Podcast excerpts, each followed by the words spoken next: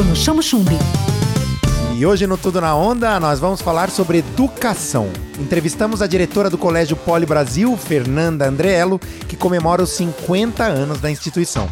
Fernanda, seja bem-vinda ao Tudo na Onda. Como é que foi durante esses 50 anos se manter e acompanhar a evolução das formas de ensinar? Oi, Bruno. Primeiramente, gostaria de agradecer a participação no seu programa. É uma grande satisfação para a gente estar junto aí com esse seu novo projeto. Um dos pilares do Colégio Poli Brasil é a inovação. Então sempre fomos muito atentos às mudanças do mundo do trabalho para nos atualizar e acompanhar essas transformações, principalmente para preparar profissionais de acordo com as necessidades do mercado de trabalho. E assim fomos investindo em tecnologia, treinamento dos nossos professores, infraestrutura e oferecendo sempre o que há de melhor em termos de ensino e educação. Por isso, fomos pioneiros nos cursos técnicos em informática na cidade e região. Fomos uma das primeiras instituições a iniciar com a educação à distância nos cursos de graduação e pós-graduação, fazendo parceria com a UBRA, que é a Universidade Luterana do Brasil. Na educação básica, nós também inovamos na nossa proposta pedagógica, com os métodos ativos de ensino, entre outras inovações.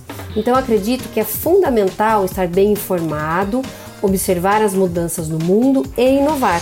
Tudo na onda.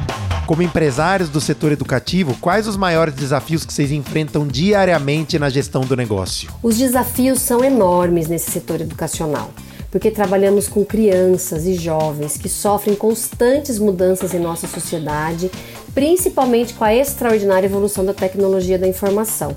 Então, nesse sentido, os alunos estão conectados 24 horas por dia e muitos conceitos se alteram rapidamente. Temos que estar atentos a essas mudanças para que nosso aluno possa se comportar e contribuir de forma positiva em nossa sociedade. E por fim, como é que a pandemia fez vocês repensarem as atividades e práticas de vocês no mercado? A pandemia antecipou algumas tendências educacionais.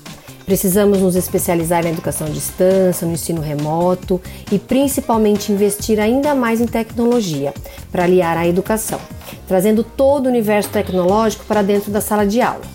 Sem falar em todo o treinamento que nossos professores fizeram, desde a parte tecnológica até acadêmica. Afinal, métodos de ensino presencial é diferente de métodos de ensino à distância. Então, todos os envolvidos precisaram se atualizar e se capacitar. Foi um ano de muito trabalho, muita inspiração para motivar toda a equipe em um momento que o emocional estava abalado, muita insegurança e preocupação. Mas eu acredito que obtivemos sucesso em nossos objetivos e saímos melhores desse cenário inesperado. Sempre com uma boa entrevista para você, sou eu, Bruno Chamochumbi. Esse é o seu Tudo na Onda. Fica com a gente.